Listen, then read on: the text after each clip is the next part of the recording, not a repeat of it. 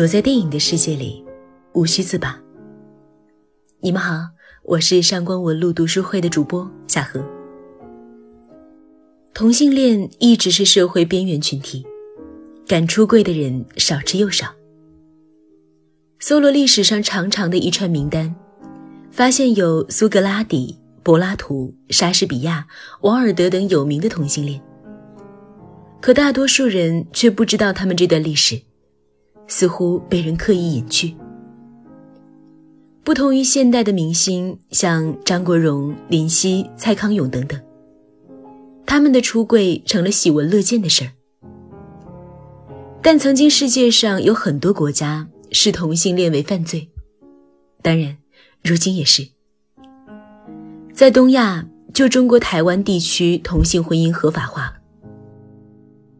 而同性恋群体里。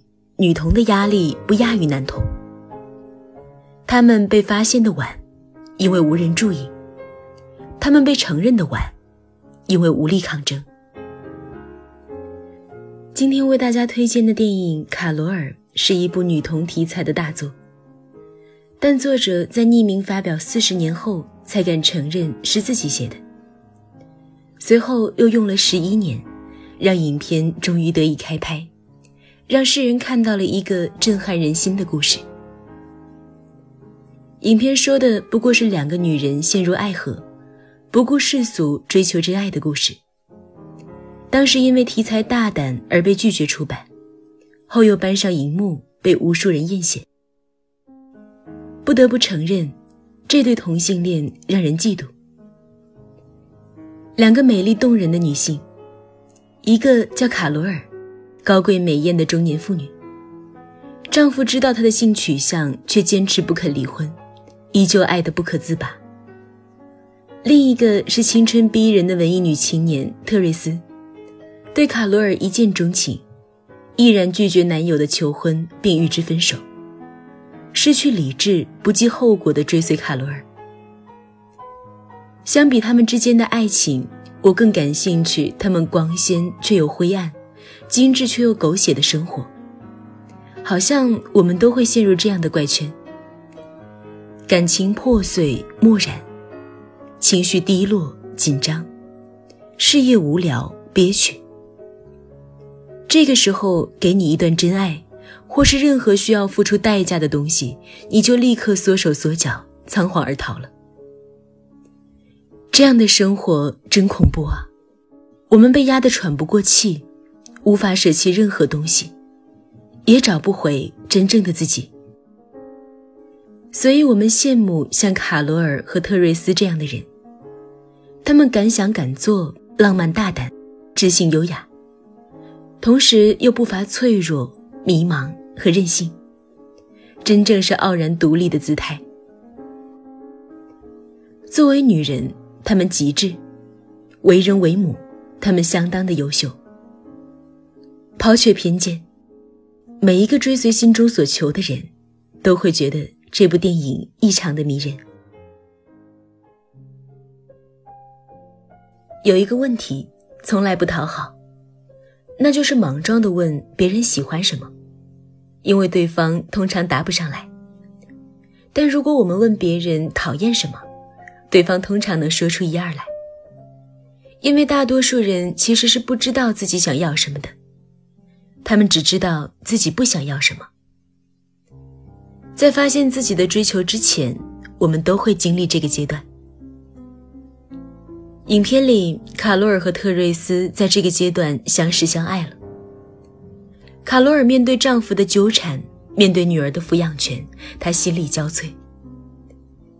卡罗尔的丈夫很爱她，为什么她执意要分手呢？从卡罗尔娴熟的撩人手法来看，她的前半生情史丰富。结婚多年后，突然爱上了自己从小玩到大的闺蜜，于是和丈夫摊牌，想要离婚，却拖了很久也没离成。在此期间，卡罗尔和闺蜜分手，重新成为了朋友。但卡罗尔也不想继续她的婚姻，因为她的丈夫酗酒且控制欲极强。再者，他也不想压抑自己的天性，去爱一个女人。发现不想压抑自己的天性后，卡罗尔毫不犹豫地爱上了一个女孩，特瑞斯。她在百货商场当销售员，却出口不凡，是个与众不同的姑娘。你看，其实生活不会永远都那么悬而未决。当你知道自己不想要什么，很快也就将知道自己想要的是什么了。特瑞斯是个涉世未深的小姑娘，卡罗尔的冷静克制，于她是前所未见的。他的眼睛一刻也不能离开卡罗尔。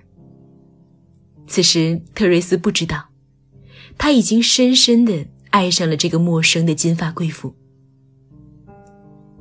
特瑞斯第一次和卡罗尔吃饭，就坦言自己不知道要不要和男友结婚，甚至连点哪个菜都不知道。便要了和卡罗尔一样的菜。无论是卡罗尔邀请自己去他家过圣诞，还是约自己花积蓄去旅行，特瑞斯都毫不犹豫地答应，从不拒绝卡罗尔的请求。直到事情败坏，暴风雨即将来临之际，特瑞斯才领悟到自己的问题。我本该拒绝你的，但我从来不会说不。这样很自私，因为我总在接受一切，却又那么无知，我连自己要什么都不知道。当我对一切照单全收时，又怎么会知道呢？其实特瑞斯代表的是更无助、更懦弱的一类人，不懂拒绝，总是接受生活的安排。却没考虑过可能付出的代价，所以代价一来，他就非常惶恐。我们在生活里常会为一些选择而感到纠结，并且最终做出不当的选择。其实选择没那么复杂。当你不知道自己该不该做一件事的时候，不如去考虑它的代价。如果你不愿意承受，就不要去做。命运里的每一步其实都明码标价。为了你想要的东西，你得付出代价。有了这个意识，很多困难都会变得不那么可怕，因为你知道，你做的每一分努力，都是为了抵达你想要的地方而铺路。卡罗尔就是有了这个意识，她才拒绝丈夫的复合。她情愿面对争夺女儿抚养权的困境。她和特瑞斯的结合所带来的灾害，她也都心甘情愿地接受。他们之间的欢好被丈夫的私家侦探录音了，作为卡罗尔的罪证。因为在二十世纪五十年代，同性恋是违法的，这意味着卡罗尔必将失去女儿的抚养权。甚至没有探视权，直到女儿成年前都不能相见。我们能体会到当时的社会对同性恋有多大的恶意吗？一个母亲不能触碰自己的女儿，因为别人说她有道德问题，怀疑她对自己的女儿会有不正当的感情。这是多么荒谬的一件事情！但卡罗尔还是不得不离开了特瑞斯，留下一封信，劝特瑞斯别再找他。爱情不能光靠抛弃一切来成全。卡罗尔有他必须要做的事儿。他对女儿的爱和责任，让他回到生活的战场。特瑞斯也回到了生活的困境里。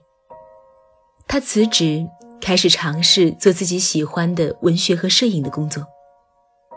卡罗尔一边争取探视权，一边听从律师的建议去看心理医生。当他们再次相见的时候，特瑞斯已经在《时代周刊》工作了。这就是为什么他们的爱情如此打动人心。他们面对的早已不是爱或不爱的问题，而是我们能永远在一起吗？他们的爱情足够成熟，不再只考虑眼前的爱情，而是为了永恒的爱，为了能够永远在一起做准备了。因为每一个人都有各自的困境，并不能通过相爱来逃避或解决。想要永远在一起，一定是各自的背后都整理出了一个干净温暖的生活。毕竟，爱情不是为了互相拯救，而是源于互相欣赏。唯有自己过得好，才能一直爱别人。最后，当卡罗尔邀请特瑞斯一起住在一栋小而温馨的公寓里的时候，特瑞斯却说不了。对满怀期待的事情，特瑞斯学会了克制。他首先审视自己。真的想要和卡罗尔共度余生吗？我们看到，他们都曾有过失去彼此的生活，一方过得不差，一方过得越来越好，却都陷于彼此的思念之中。所以他们最后的答案是一样的：我不想要没有你的生活，我想要你。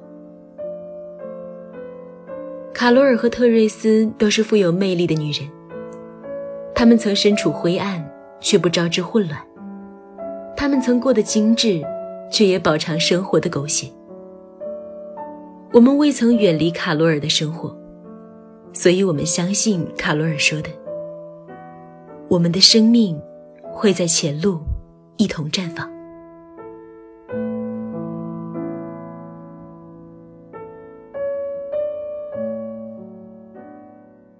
如果你想查看今天节目的内容，请到微信上搜索公众号“上官我录读书会”。阅读是我们离美最近的时刻，让我们共赴一场美丽的约会。今天的读书就到这里，我们下期再会。